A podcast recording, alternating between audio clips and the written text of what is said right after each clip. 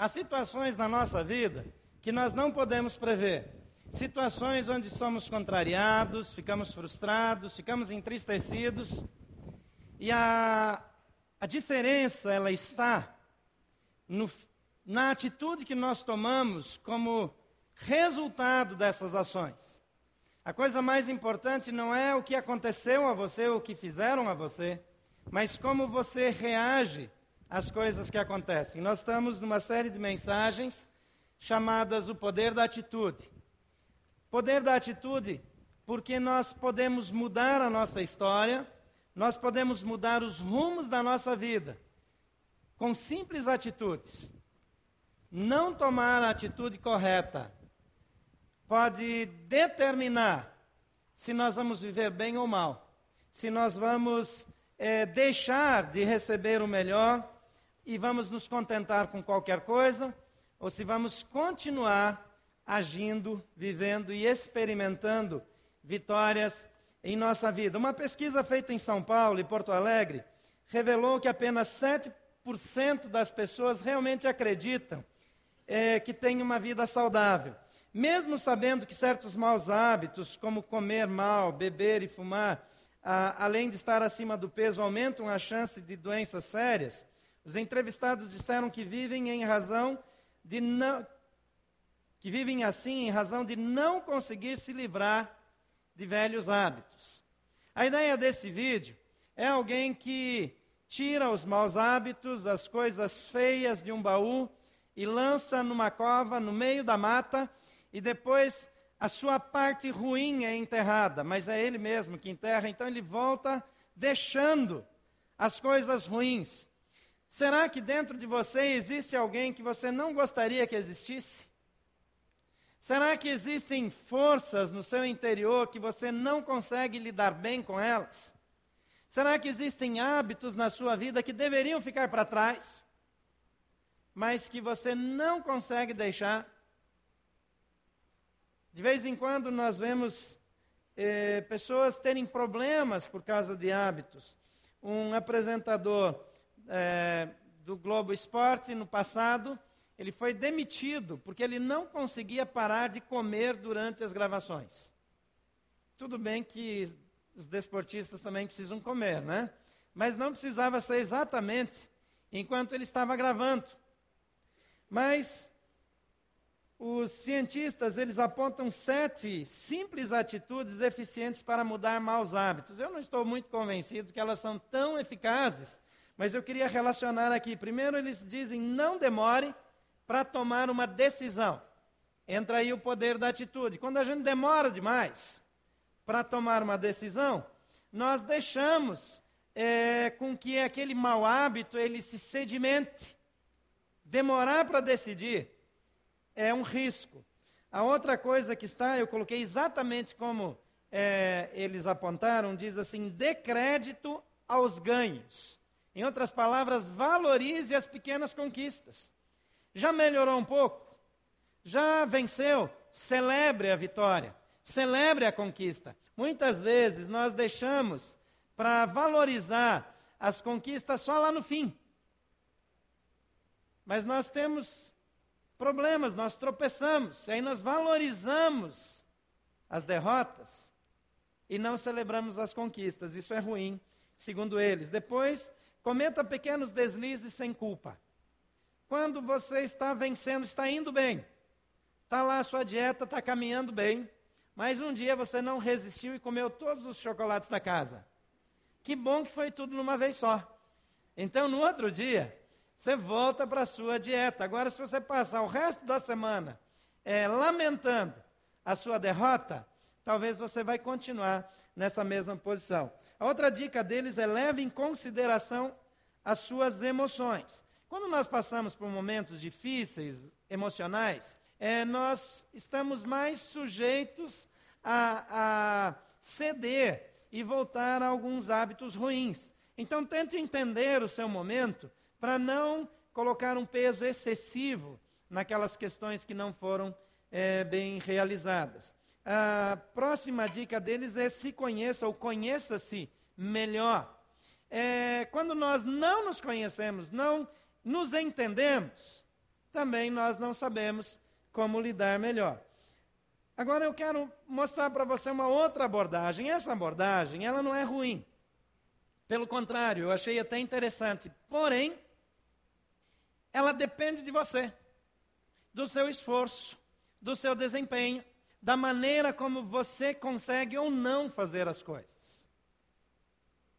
A Bíblia diz que nós podemos vencer maus hábitos e passar por situações difíceis sem ser abalados, sem deixar que isso nos controle, sem permitir que essas coisas perturbem a nossa paz de espírito e podemos de fato vencer passo a passo.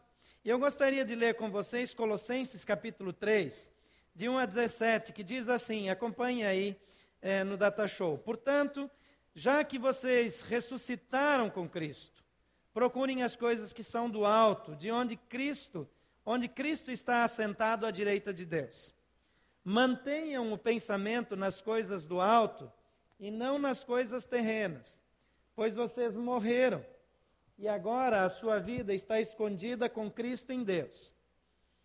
Quando Cristo, que é a sua vida, for manifestado, então vocês também serão manifestados com Ele em glória. Assim, façam morrer tudo o que pertence à natureza terrena de vocês: imoralidade sexual, impureza, paixão, desejos maus e a ganância, que é a idolatria. É por causa dessas coisas que vem a ira de Deus sobre os que vivem na desobediência as quais vocês praticaram no passado, quando costumavam viver nelas. Mas agora abandonem todas estas coisas: ira, indignação, maledicência, linguagem indecente no falar. Não mintam uns aos outros, visto que vocês já se despiram do velho homem com as suas práticas e se revistam do novo. E se revistam do novo, o qual está sendo renovado em conhecimento à imagem do seu Criador. Nessa nova vida, já não há diferença entre grego e judeu, circunciso e incircunciso, bárbaro e cita, escravo e livre, mas Cristo é tudo e está em todos. Portanto, como povo escolhido de Deus, santo e amado, revistam-se de profunda compaixão, bondade, humildade, mansidão e paciência. Suportem-se uns aos outros e perdoem as queixas que tiverem uns contra os outros. Perdoem como o Senhor lhes perdoou. Acima de tudo, porém, revistam-se do amor, que é o elo perfeito. Que a paz de Cristo seja o juiz em seu coração, visto que vocês foram chamados para viver em paz, como membros de um só corpo e sejam agradecidos. Habite ricamente em vocês a palavra de Cristo, ensinem e aconselhem-se uns aos outros com toda a sabedoria, e cantem salmos, hinos e cânticos espirituais, com gratidão a Deus em seu coração. Tudo o que fizerem, seja em palavras ou ação, façam-no em nome do Senhor Jesus, dando por meio dele graças a Deus Pai. Vamos orar mais uma vez? Pai querido, nós te bendizemos, pois tu és o nosso Senhor. Nós te agradecemos porque nós podemos ter uma caminhada vitoriosa em nossa vida. Ajuda-nos nesse tempo para vivermos e aprendermos na tua palavra aquelas, eh, aqueles princípios, aquelas verdades que podem mudar a nossa vida e que podem fazer com que a nossa vida seja melhor. Agora, Pai, pedimos que o Senhor tome liberdade entre nós e oramos em nome de Jesus. Amém. Esse texto é um texto longo, mas cheio de informações, e numa primeira olhada, é, talvez pareça complicado demais é, pensar em maus hábitos, como vencer maus hábitos, e também é, é fazer isso de uma forma bem sucedida com base nesse texto. Mas eu gostaria de fracionar algumas porções desse texto para que a gente pudesse perceber como a Bíblia ela trata de questões do dia a dia.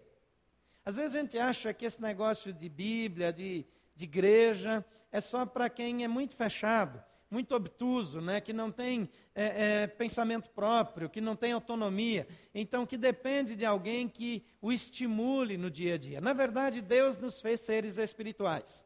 Se você olhar ao redor do mundo, o mundo inteiro, por diferentes tendências que tenham, os homens procuram a Deus de maneiras diferentes, de maneiras às vezes contraditórias, de maneiras questionáveis, mas procuram a Deus porque somos seres espirituais e algo dentro de nós nos leva nessa direção. E Deus, na proposta do cristianismo, desde o Velho Testamento, agora, especialmente em Jesus, no Novo Testamento, ele traz ah, informações na Bíblia que ajudam você no dia a dia. E se você não ler a Bíblia dessa forma e aplicar isso ao seu dia a dia, você fica perdido. Agora, a Bíblia ela foi escrita com base em princípios. Então nós precisamos entender que os princípios são eternos. As outras coisas são temporais. Às vezes um texto está escrito para um tempo que já passou aí há três mil anos. Três mil anos atrás, o contexto era um, mas o princípio bíblico é o mesmo. A aplicação da verdade central é a mesma. E ela vale em qualquer tempo. Então vamos lá, como é que nós podemos vencer maus hábitos? Em primeiro lugar, identifique e admita as suas fraquezas. Quais são os seus maus hábitos? Tem alguém aqui que não tem nenhum? Levante a mão, só para eu saber, eu quero uma, uma entrevista com você depois. Tem alguém que não tem nenhum mau hábito? Bem, então é conosco, todos nós, né? Talvez alguém pense que não tem, mas não quis aqui se expor, né? Diante da minha abordagem. Mas se você acha que você não tem maus hábitos, pergunte, e é casado, pergunta para a esposa ou para o marido. Pergunta para o seu irmão que dorme no mesmo quarto. Pergunta para alguém que convive com você para você ver como a lista aumenta sensivelmente. Então precisamos admitir, identificar primeiro e admitir as nossas fraquezas. Em Romanos 7, 18, 19 a 21 diz assim: Sei que nada de bom habita em mim, isso é em minha carne, porque tenho desejo de fazer o que é bom, mas não consigo realizar. Pois o que faço não é o bem que desejo, mas o mal que não quero fazer. Esse eu continuo fazendo. Assim, encontro esta lei que atua em mim quando quero fazer o bem, o mal está junto de mim. Você observou esse texto de Paulo? Sei que nada de bom habita em mim. Você já sentiu isso? Parece um exagero, né? Claro que tem algumas coisas boas, mas olha aí. Isto é em minha carne. Aí ele está explicando melhor. Nós temos uma tendência para coisas ruins. Porque eu tenho desejo, diz aqui, de fazer o que é bom, mas não consigo realizar. Pois o que faço não é o bem que desejo, mas o mal que não quero fazer, esse eu continuo fazendo. Agora eu quero que você levante a mão. Quem aqui já tomou a decisão de não fazer mais determinada coisa e acabou fazendo de novo? Levante a mão. Muito obrigado. Eu estava precisando desse estímulo nessa noite. Nós somos assim. Quem é casado aqui e já não falou para si mesmo: eu nunca mais vou discutir com meu cônjuge. Talvez depois daquela discussão frustrada que você falou, não adianta, nunca vai dar certo esse negócio. Esse é dizer, eu não gasto mais tempo discutindo. Você já falou uma coisa assim, não levanta a mão, não, vai que está perto, né? Mas aí chega uma hora que você não aguenta. E aí solta tudo. Aí ficou três dias, uma semana, mas aí depois, quando vem, é pior do que antes. Parece que nós às vezes decidimos fazer da maneira correta, mas temos dificuldade em honrar isso. Então esse texto me diz isso. Paulo era um camarada assim muito disciplinado. Alguém que antes de ter um relacionamento com Jesus, antes de ser cristão, ele era um, um fiel é, é, guardador, hum, não é um bom termo aqui, mas ele era alguém muito dedicado à lei de Moisés, que era uma lei muito complexa. E ele procurava cumpri-la de uma forma assim, é, é, é, milimétrica. Agora ele se torna cristão, ele percebe que tem algumas coisas que ele precisa mudar. Mas esse homem extremamente disciplinado, que se tornou o principal teólogo do Novo Testamento, dos escritores do Novo Testamento, ele tem, ele admite que ele não dá conta de fazer o que quer. Bem, se ele não conseguia, eu me sinto é, assim consolado. Porque eu digo, se com a performance, o perfil histórico dele, ele tinha essa luta, então eu pelo menos sou normal. A segunda coisa que eu quero sugerir é foque na abundância de Jesus e não na escassez das emoções. Colossenses 3, 2 e 3 diz: mantenham o pensamento nas coisas do alto e não nas coisas terrenas, pois vocês morreram e agora a vida, a sua vida está escondida com Cristo em Deus. Então, aquele texto longo que nós lemos, ele traz alguns, é, algumas porções que se destacam. Veja, mantenha o pensamento nas coisas do alto. O que, é que eu quero dizer quando eu falo em focar na abundância de Jesus e não na escassez das emoções? Como é que os seus pensamentos começam? Os seus problemas, as percepções. Quando você tem uma dificuldade muito grande, você começa normalmente a pensar no problema que você está enfrentando. Não é assim com você? E aí eu começo partindo do problema, pensar em soluções. Partindo do problema, da dificuldade, da luta, eu começo a tentar construir algo que vai mudar a minha história. Eu não sei se você se identifica com isso. Mas se você tem um problema financeiro, então por causa do problema financeiro, você começa a pensar em estratégias para mudar. Se você tem uma enfermidade, por causa da enfermidade, olhando para a enfermidade, você começa a pensar em como você pode vencê-la. Quando você tem um problema é, que você não consegue controlar. Você tem o pavio curto, você se irrita, explode rapidamente. Ou então você tem dificuldade com a bebida, por exemplo. Então você começa a pensar no problema. E em cima dessa constatação do problema, você começa a pensar em passos que você pode eventualmente dar para mudar. A ideia aqui é mudar o foco. Comece olhando para Jesus. Você tem um problema? E aí você vê a sua fraqueza. Então, a sua fraqueza ela parece que aumenta. A sua dificuldade aumenta. Quando você acabou de ser derrotado em alguma coisa que você queria vencer, e você começa a olhar para aquilo, então você se sente mal, derrotado, infeliz, depressivo. Quando o seu pensamento começa em Jesus, que venceu todas as coisas, então eu olho para ele e eu digo, diante da grandeza de Jesus, o meu problema não é nada. A minha dificuldade é pequena. Então o texto diz: mantenha o pensamento nas coisas do alto, nas que não são terrenas. Pois vocês morreram e agora a sua vida está escondida em Deus. O que o escritor bíblico propõe é que você tenha um entendimento de que você pode ter uma vida baseada em Jesus Cristo, uma vida baseada em valores eternos, superiores às emoções triviais que te levam a tropeçar todos os dias quando nós olhamos mais para o problema do que para aquele Deus que pode nos ajudar a vencer, nós ficamos frustrados. Romanos 8, 32 diz: Aquele que não poupou seu próprio filho, mas o entregou por todos nós, como não nos dará juntamente com ele e de graça todas as coisas? Quando nós recorremos a Deus, a Bíblia aqui nos lembra, Ele nos deu seu filho, é porque Ele nos ama.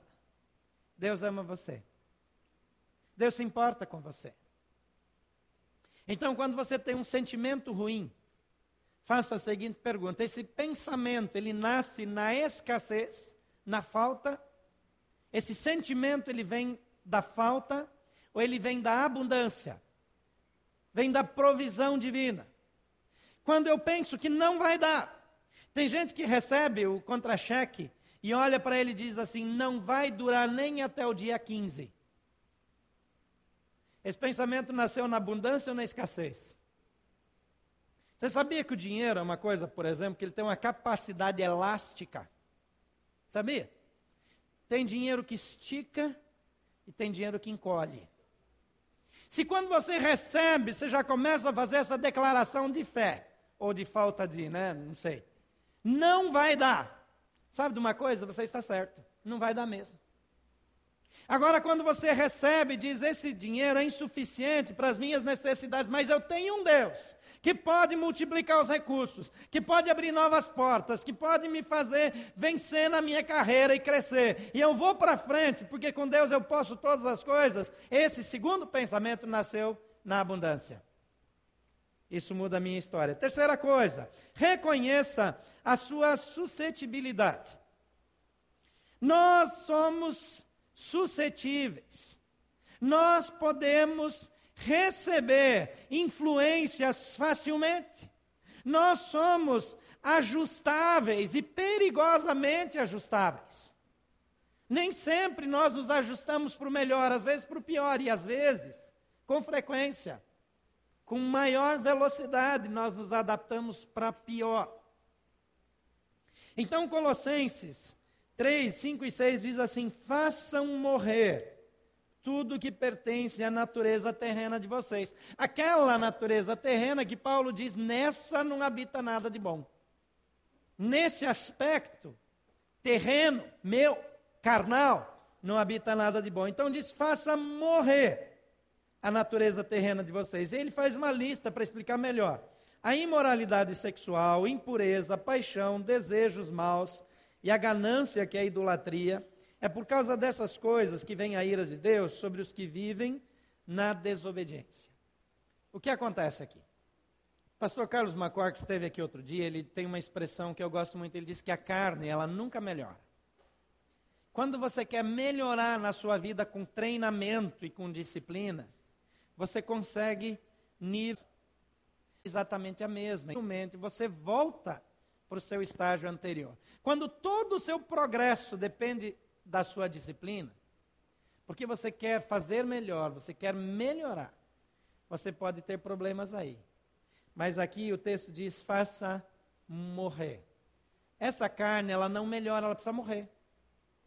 Precisa morrer. Há algo em você que precisa morrer. Quando nós falamos que relacionamento com Jesus traz uma nova vida, existe um versículo que diz assim: que se alguém está em Cristo, é nova criatura, as coisas velhas já passaram, eis que se fizeram novas.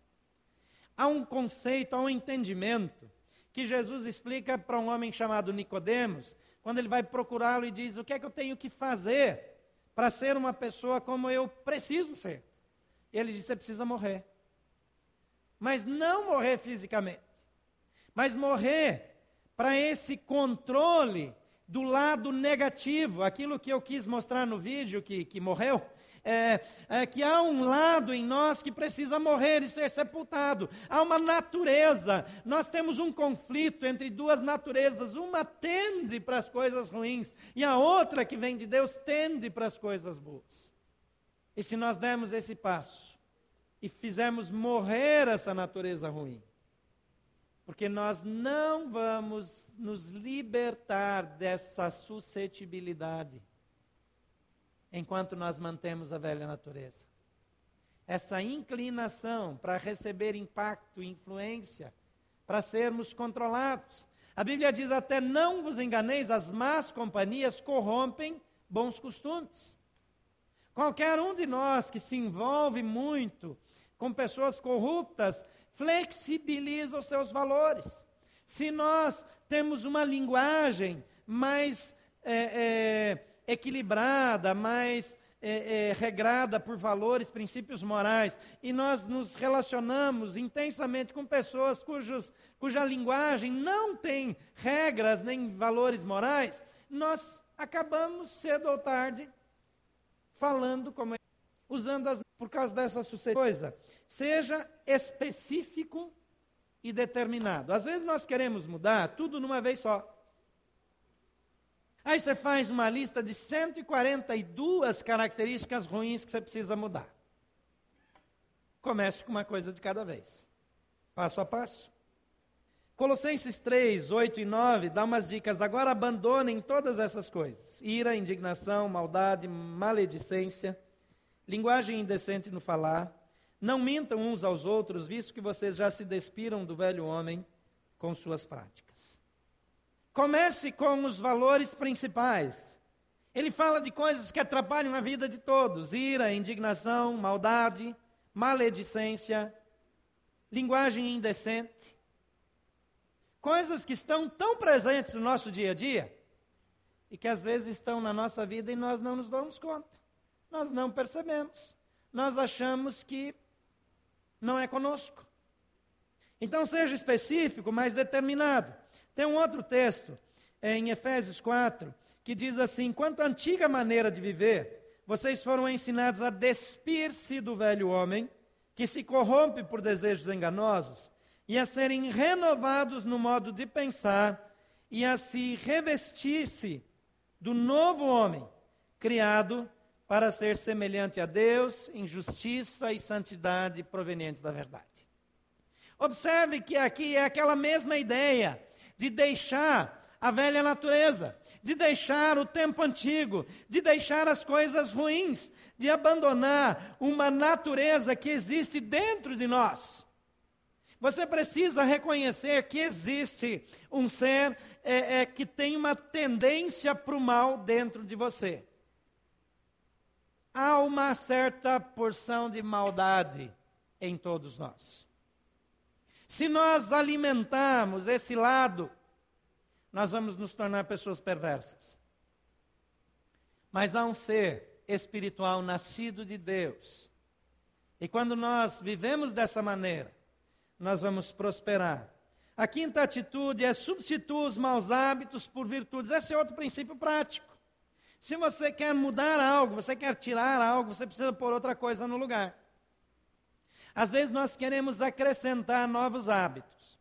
Por exemplo, você quer começar a caminhar, você quer começar a ter um tempo maior de leitura bíblica, ah, você quer é, ter um tempo com a sua família de qualidade todos os dias. São coisas bonitas. Agora, eu não posso acrescentar um hábito novo sem tirar um velho. Porque a nossa agenda já é cheia. Se eu decido que eu vou diariamente gastar é, uma hora com exercícios físicos, o que é que vai sair da minha agenda? Porque nós tomamos decisões românticas. Nós dizemos, não, muito bem, agora eu vou gastar todos os dias é, um tempo determinado com a minha família. E cada membro da minha família vai receber uma noite minha na semana. E você tem cinco pessoas na sua casa. Tá, minha família está meio grande, né? Vamos diminuir? Você tem quatro pessoas na sua casa. Você tem o cônjuge e mais três filhos. Ou dois filhos. Então, é, é, é, ficaram três noites comprometidos. O que, é que você vai tirar da sua agenda para ter três noites? Porque nós fazemos um projeto, às vezes, que não, ele está fadado ao fracasso. Com maus hábitos, não é diferente, só que funciona quase que ao contrário. Eu quero tirar um mau hábito. Então eu escolho o mau hábito que vai sair. Mas qual vai entrar? Porque senão, se ele não for ocupado por um hábito bom, cedo ou tarde ele volta. E aqui tem uma dica em Colossenses 3, 10, 12 a 14. E se revistam do novo, quer dizer, se despir do velho homem, do velho jeito de viver, e revestir do novo, o qual está sendo renovado em conhecimento à imagem do seu Criador. Portanto, como povo escolhido de Deus, santo e amado, revistam-se de profunda compaixão, bondade, humildade, mansidão e paciência. Antes nós vimos uma lista de coisas para tirar: maledicência, conversas indecentes. Tinha uma lista lá. Agora você tirou aquilo, o que é que substituiu? Se você vai parar de falar mal dos outros, você tem que começar a falar bem de alguém. Porque fofoca é um negócio bom de fazer, não é verdade? Só aqui para nós, não espalha, não, mas que coisa boa é falar mal dos outros, não é? Você não concorda? Você acha que se falar mal dos outros desse choque na língua, alguém falava mal dos outros? Não falava. A gente gosta de apontar os erros dos outros, porque aí eu não vejo os meus. Eu me escondo através dos defeitos das outras pessoas. Todas as pessoas têm defeitos, se você procurar é fácil de achar. Mas eu também tenho. Então eu me sinto bem expondo as fraquezas dos outros, porque eu me protejo. Mas é um mau hábito, um péssimo hábito, pecaminoso, inclusive. E às vezes de uma falsidade absurda. Está terminando de falar mal da pessoa, a pessoa chega e é aquela recepção maravilhosa. É como se estivesse aguardando, desejando muito vê-la. Então, substitua os maus hábitos por virtudes. Se revistam do novo, qual está sendo renovado em conhecimento à imagem do seu Criador. Portanto, como povo escolhido de Deus, santo e amado, revistam-se. Aí lá tinha uma lista de coisas para tirar. Profunda compaixão é para colocar. Bondade, humildade, mansidão e paciência. Agora tem uma dica aqui meio complicada. Diz assim: suportem-se uns aos outros. Tem gente que você já não aguenta mais. Na verdade, esse texto não está falando isso. Quando diz suportem-se uns aos outros, está dizendo para dar suporte, para dar apoio. Alguém está caindo, alguém não está conseguindo vencer os maus hábitos, você chega junto e dá apoio. Não é aguentar, não. Mas também tem isso. Só que a ideia aqui é dar apoio, é dar suporte, é ficar junto. E perdoem as queixas que tiverem um contra os outros. Aqui é aguentar mesmo. A outra parte é você abençoar. A pessoa está passando por uma dificuldade, você vai lá, senta junto. É, tem um dom espiritual que na igreja é chamado de é, dom de exortação. Você já ouviu falar? Quem já ouviu falar desse dom? Por alguma razão, houve um equívoco. E acharam que dom de exortação é apontar o defeito do outro e chamar atenção. É um erro primário. Quando você estuda o texto no original, dom de exortação pode ser traduzido como dom de encorajamento. Tem um dom chamado dom de profecia, que é um dom que ele implica que a pessoa olha para outra e aponta o dedo assim. O profeta ele tem uma pegada assim que ele já vai logo dizendo que está errado não é muito amado esse, esse dom aí. A pessoa que tem esse dom normalmente é meio, meio rejeitada, porque é muito contundente. O dom de encorajamento, ele abraça o dom de exortação. E tem gente que enche a boca para dizer, não, que eu tenho dom de exortação, então vou falar tudo que eu quero. Não é nada disso. Isso é dom de carnalidade. Falar o que eu quero. Eu falo o que eu sinto e acabou. Porque eu sou assim. Eu nasci assim, eu sou mesmo assim, e assim vou morrer. É síndrome de Gabriela, né? Agora, aqui está dizendo que nós temos que dar suporte, dar apoio aos outros e perdoar as queixas que tiverem uns aos outros. Perdoem como o Senhor lhes perdoou. E acima de tudo, revistam-se do amor, que é o elo perfeito. Então há uma substituição daquela lista anterior nesse mesmo texto de Colossenses, que nós devemos fazer, colocando coisas boas no lugar. Em sexto e último lugar, e mais decisivo do que todas as questões anteriores, é o seguinte: receba em você o poder para mudar. Tem gente que está mudando, tentando mudar há muito tempo. Deixa eu fazer uma pergunta aqui para você. Você já tem hábitos ruins que você tenta deixar há mais de um ano? Tem alguém aqui? Não precisa levantar a mão, não. Há mais de dois anos? Há mais de dez anos? De vinte? Tem coisa que você aprendeu como criancinha, viu seu pai fazendo e faz até hoje e morre de raiva. Isso é largar, mas não consegue. Algumas coisas, elas são muito difíceis. Agora, há um poder em Deus para promover mudanças em nós. Colossenses 3,17 diz: Tudo o que fizerem, seja em palavras ou ações, Façam-no em nome do Senhor Jesus, dando por meio dele graças a Deus Pai. Vamos ler juntos esse texto?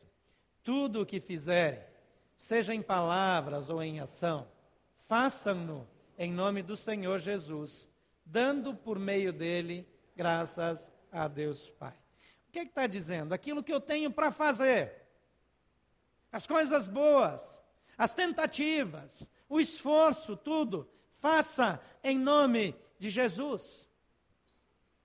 Eu estou sendo orientado a buscar o poder de Jesus para a minha vida, para que eu possa vencer. Olha aqui para mim, deixa eu dizer uma coisa para você: algumas atitudes você não vai vencer. Alguns maus hábitos não podem ser mudados, porque às vezes nós estamos sendo controlados por essa natureza ruim. Por mais que nos esforcemos, há marcas na nossa vida que nos controla. Todos, todos, todos, todos, independente de credo, de, de, de cultura, é, é, de nível educacional, preservam maus hábitos. todos gostariam de se livrar deles de uma vez por todas. Mas há um poder sobrenatural em Jesus que nos faz pessoas melhores, que nos muda de dentro para fora. Não é um esforço de fora para dentro, mas é uma mudança que começa no interior. Em João 15, 5, o texto diz: Eu sou a videira, vocês são os ramos. Se alguém permanecer em mim e eu nele, esse dará muito fruto, pois sem mim vocês não podem fazer coisa alguma. Vamos ler juntos só esse final. Sem mim vocês não podem fazer coisa alguma. Sem Jesus, eu dependo da minha carne.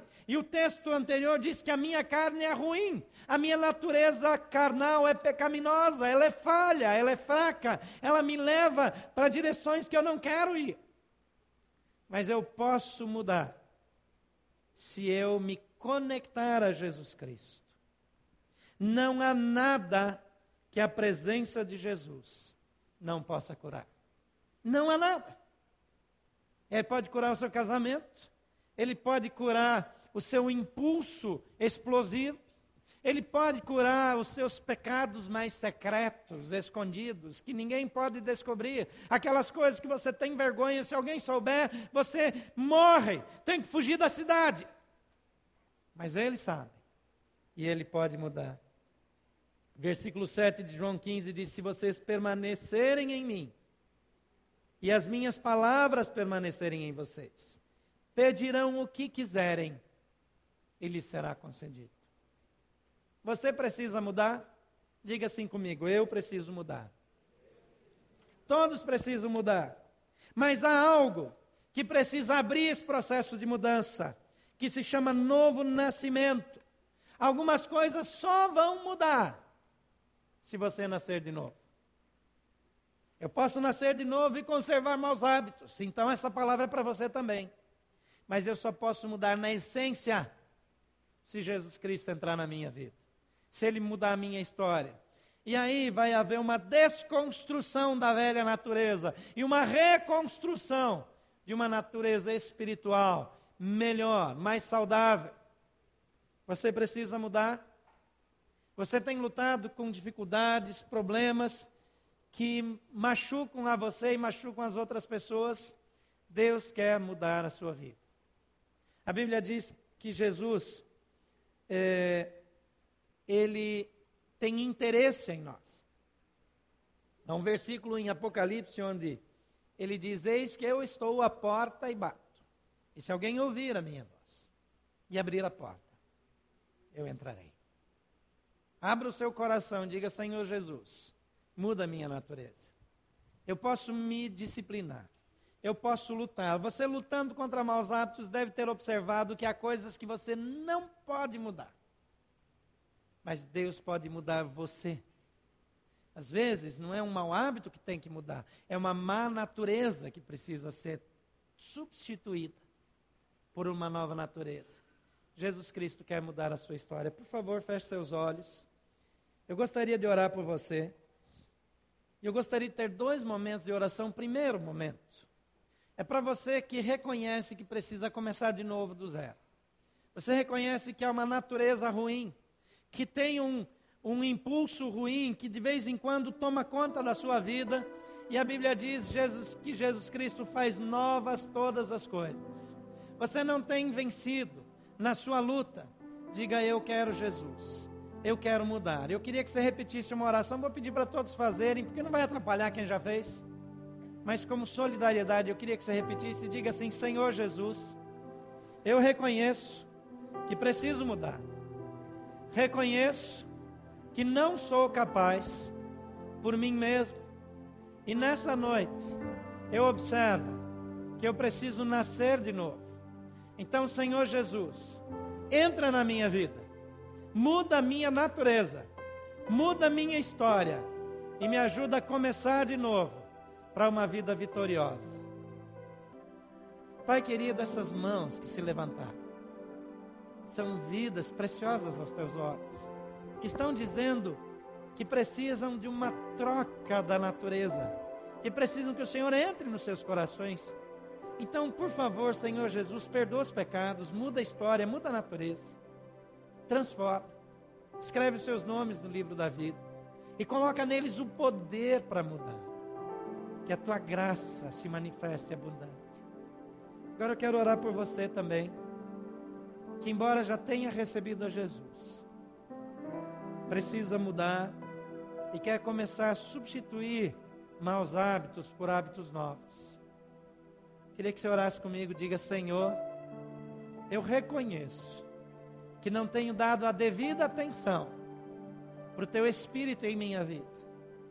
Por favor, Espírito Santo de Deus, muda a minha história, muda a minha vida, me faz viver contigo de forma plena a cada dia, em nome de Jesus.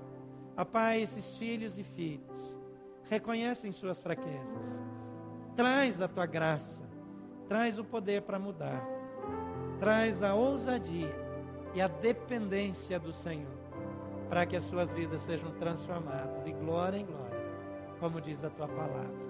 Em nome de Jesus. Amém.